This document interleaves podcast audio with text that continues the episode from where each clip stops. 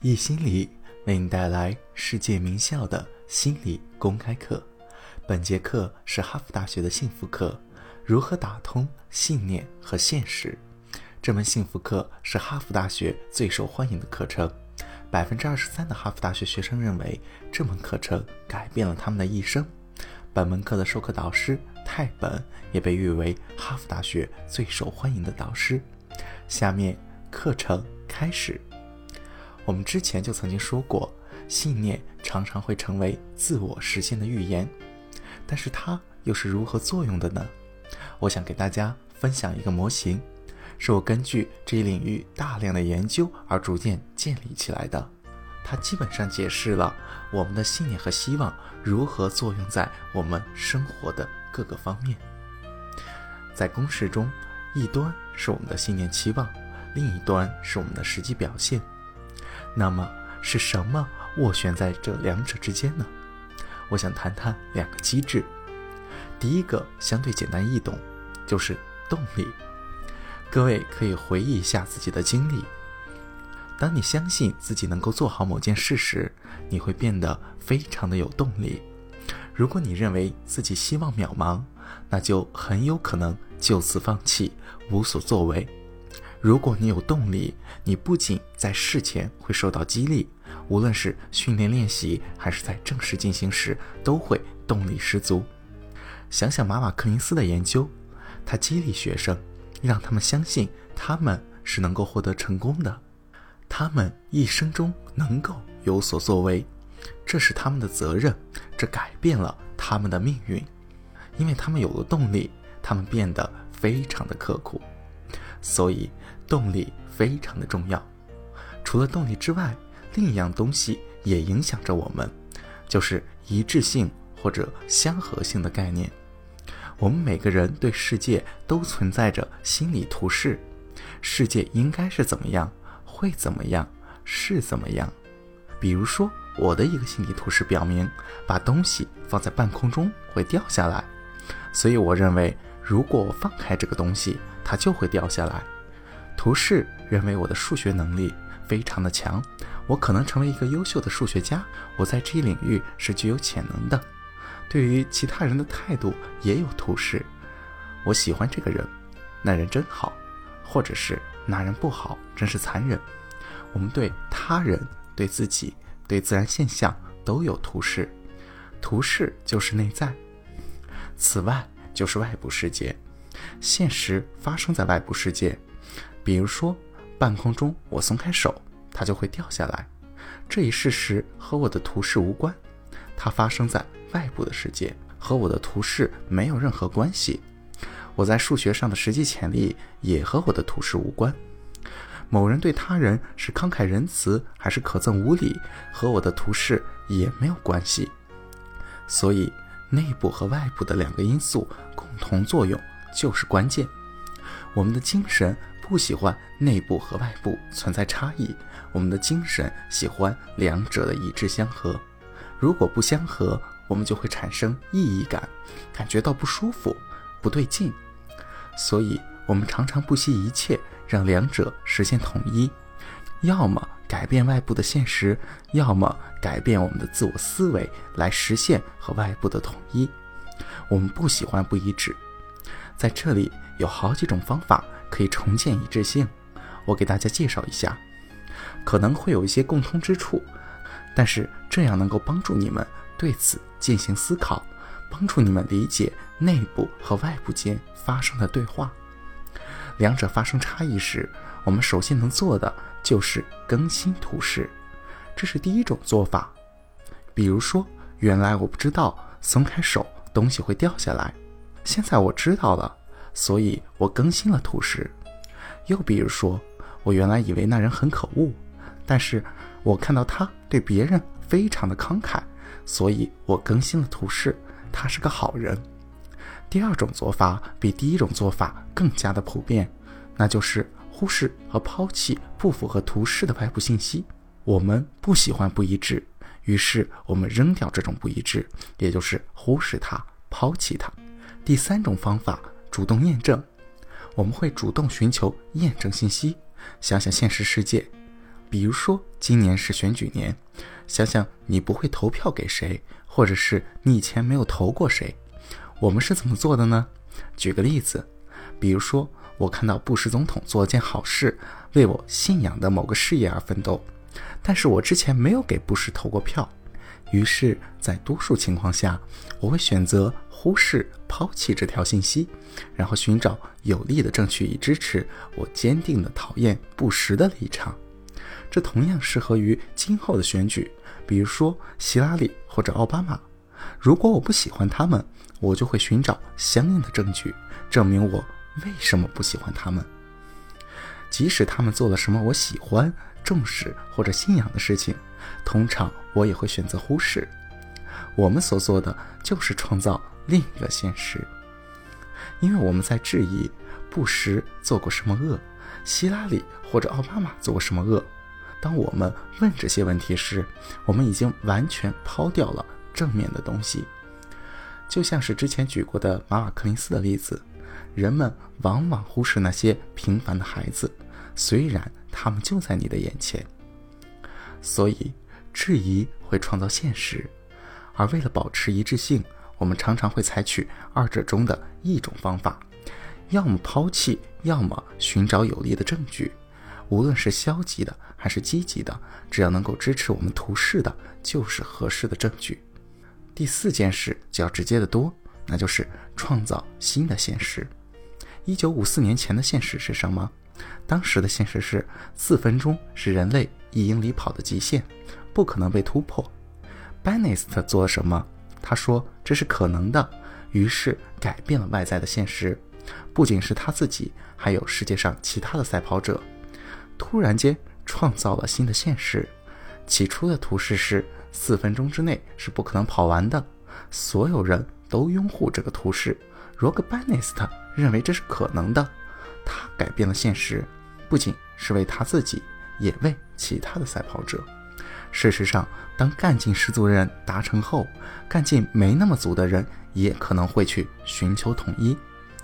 我们需要解读自己的表现，成功或是不成功，好或是坏。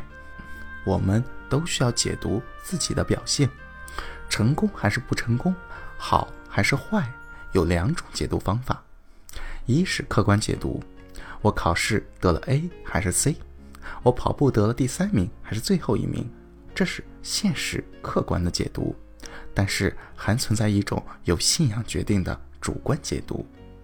举个例子，有个关于爱迪生的故事，十九世纪七十年代。整个科学界都在研究灯泡，研究如何用电发光，但是整个科学界都一无所获，爱迪生也不例外。当地报纸的一名记者前去采访爱迪生，他当时已经非常有名了，发明了很多东西。他们谈了各种话题，然后开始讲灯泡的问题。那个记者对爱迪生说：“爱迪生先生，您致力于灯泡研究许多年了。”整个科学界都在进行相同的研究，但是毫无所获。当时的爱迪生已经进行了五千次的实验，这位记者也知道这件事情，于是他对爱迪生说：“爱迪生先生，您已经进行了五千次的实验，失败了五千次，放弃吧。”爱迪生回答说：“我没有失败五千次，而是成功了五千次。”我成功的证明了哪些方法行不通。同样是客观现实中的五千次失败，却有着完全不同的解读。那个记者还有其他的科学界认定这是不可能完成的，但爱迪生的主观解读是这些失败都是他走向成功的敲门砖，因为是有可能的。事实上，爱迪生在发明灯泡前就宣布。他将在一八七九年的十二月三十一日展示灯泡。果不其然，一八七九年的十二月三十一日，爱迪生向世界展示了用电发光。同样的，一九六二年，肯尼迪总统说，六十年代末人类将登上月球。那时我们连登月的物质条件、科学技术都不具备，他就敢向全世界放话说，人类能够踏上月球。然后他们就创造了现实，这个也是和大量的辛勤工作分不开的。事实上，爱迪生失败了不止五千次，才发明了灯泡。他不是干坐在实验室里说“我相信我能够做到”，而是我相信，而且我会加倍的努力，满怀斗志的工作。他的一条名言是：“我从失败走向成功。”爱迪生能够成为史上最富创造力、最多产的科学家，并非巧合。他一生申请了一千零九十七项专利，当今世界的发展大半要归功于他。他是世界上最成功、最富创造力的科学家，但同时也是失败次数最多的科学家。这并不是巧合。蒂恩·斯莫特的研究也发现，史上最成功的科学家和艺术家也是失败次数最多的。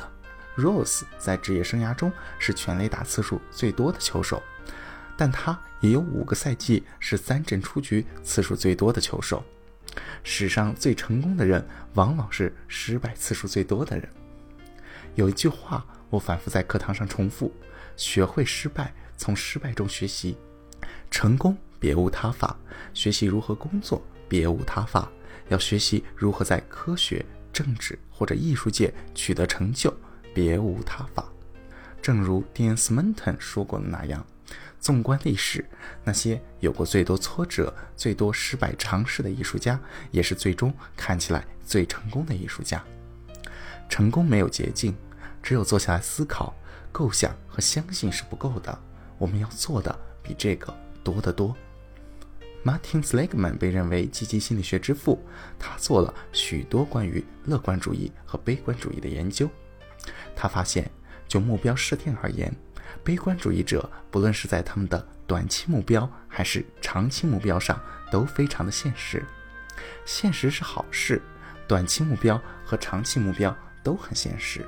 而乐观主义者则与其相反，在他们短期目标的设定上并不现实，但是他们的长期目标就很现实。这是怎么回事呢？回到之前的公式，我们先来看悲观主义者，他们有某个目标，他们的期望低。信念不高，他们不认为自己能做好，积极性低，他们的大脑在寻求一致，他们的表现通常取决于他们的信念和期望。他们的理解是：我早就跟你说了，我说了我做不好。于是其他人也都异口同声地说：啊，你早就跟我们说过了，你能做到这样就已经很不错了。但是有时悲观主义者超出了自身的期望，并取得了成功。那么又会怎么样呢？这时候，由于他们的低水平信念，他们会这样解释：这只是走运而已，就像火星转到了金星前面，五十年难得一遇，再也不会发生了；或者是今天恰好是我的幸运日，又或者是因为他今天表现的不够好。于是，大脑在寻求一致，一次又一次地重复这个循环，然后再一次变成现实。虽然是不成功的现实，但这确实是现实。不仅是在他们的短期目标上，在长期目标上也非常的现实。我们现在来看乐观主义者。乐观主义者一开始就有很高的信念，很高的期望，他们的积极性非常的高，他们的大脑始终在寻求一致性，他们的表现可能没有那么好，没有期望中那么好，换言之就是不够现实。但是由于信念水平很高，他们的解释是：好吧，如果我从中吸收教训，会怎么样？这是个机会，我这次其实做的有进步了，就当吸收教训了。他们依然保持着很高的信念，很高的期望，积极性很高。他们的表现依然不好，没有达到他们的期望，不是很现实。但他们的解释依然是：我如果从中吸取了教训。会怎样？我这次做的好多了。我指出了哪些方法是不可行的，然后他们还会继续。但是此时外界的声音就会争吵说：“不是吧？真的吗？你就不能现实一点吗？像你的好兄弟或者好姐妹，像那些悲观主义者那样吗？”但是他们相信他们能够做到，于是一次又一次的坚持，努力的工作。五次、十次、五千次，甚至一万次，久而久之，直到他们带来了不现实的现实，并让它成功，和他们的信念完成了一致。所以，即使在短期看来，现实可能不一致，我可能接下来十年跑一英里都只能停留在四分二秒，但我终将达到目标，让我不现实的期望和目标变成现实。经历很多失败，经历很多付出努力，经历很多的坚持不懈。乐观主义和悲观主义的区分就在于，并非只是遇到事情过分乐观或者自我良好，而是在于对于现状的思考和对于未来期望的方式，是关于我们如何解释事件。比如，我如何解释我的失败？最后的结论是大惨败、放弃，还是一个通往成功的机会？解释一件事情可以被分为永久的还是暂时的。我没有发明电灯，那么这可能意味着这是不可能的，我永远也不能做到。但或者也可能意味着这是走向成功的更进一步，告诉了我什么是不可能的。我想要一份工作被拒了，这意味着我永远找不到工作，或者是意味着这只是个暂时的挫折。我来看看我学到了什么，来看看我怎么样能够重新寻找并获得我理想中的职位。同时，也要看人的态度是一概而论的，还是有针对性的。悲观主义者一概以消极的眼光看事情。我只是这一次实验没做好，我就不是一个好的科学家了；或者是我这次考了低分，那我就是个白痴。看什么都一概而论，不是全部。就是一无所有，而乐观者认为，我只是一次具体的考试没考好，那我能够从中吸取教训，并且想下次如何能够考好，这就是乐观主义和悲观主义，而这种态度是可以学习的。很多这方面的研究表明，学习像乐观主义者那样解释事情，可以获得更高层次的成功。马汀在一九九八年汉城奥运会时，很多人都认为他能够追平 Max Spitz 的七块金牌的记录。第一场比赛银牌，巨大的失望；第二场比赛铜牌，又是巨大的失望。我记得很清楚，人们谈论着他如何受到压力的影响。他不是我们所期望的那个人。马汀在那时候说：“不，他终将会成功。为什么？”因为他衡量过他和其他运动员在乐观和悲观方面的水平，马汀一直是一个乐观主义者。他知道他不会将这些失败理解为永久性的失败，把发挥失常，我不能在奥运会上实现目标，视为我再也不能游好泳和赢比赛了。他只是将这视为暂时和特定的失败。他也正是这样做的，并且赢下来了接下来的几块金牌。让很多人感到吃惊，但是 Slackman 和他的研究小组没有，他们非常清楚他的理解方式，屡败屡战。这同样也和社会和身心健康有关。比如说，我们的免疫系统，心理和生理上的免疫系统，因为乐观而实际上增强了适应力水平。Carey 在他的《适应力因素》的一书中讲到了一个为期几星期的项目。他让一群孩子在短短的两周时间内学习如何用乐观的方式思考，并且和剑桥大学的五年研究进行了对比。在短短两周的时间内，那些被教导用乐观的方式理解事物的孩子变得更加快乐，有忧郁经历的可能性减少了八倍。他们只是学习一种不同的理解方式，在此后的两年中，对于抑郁的经历都产生了免疫。我没有失败五千次，我成功的发现了什么是不可行的，所以我这次没做好，我下次或者下下次会做得更好。本段课程到此结束，谢谢大家。下节课易听课将继续为大家带来哈佛大学的幸福课，杜绝盲目乐观，在失败中进行学习。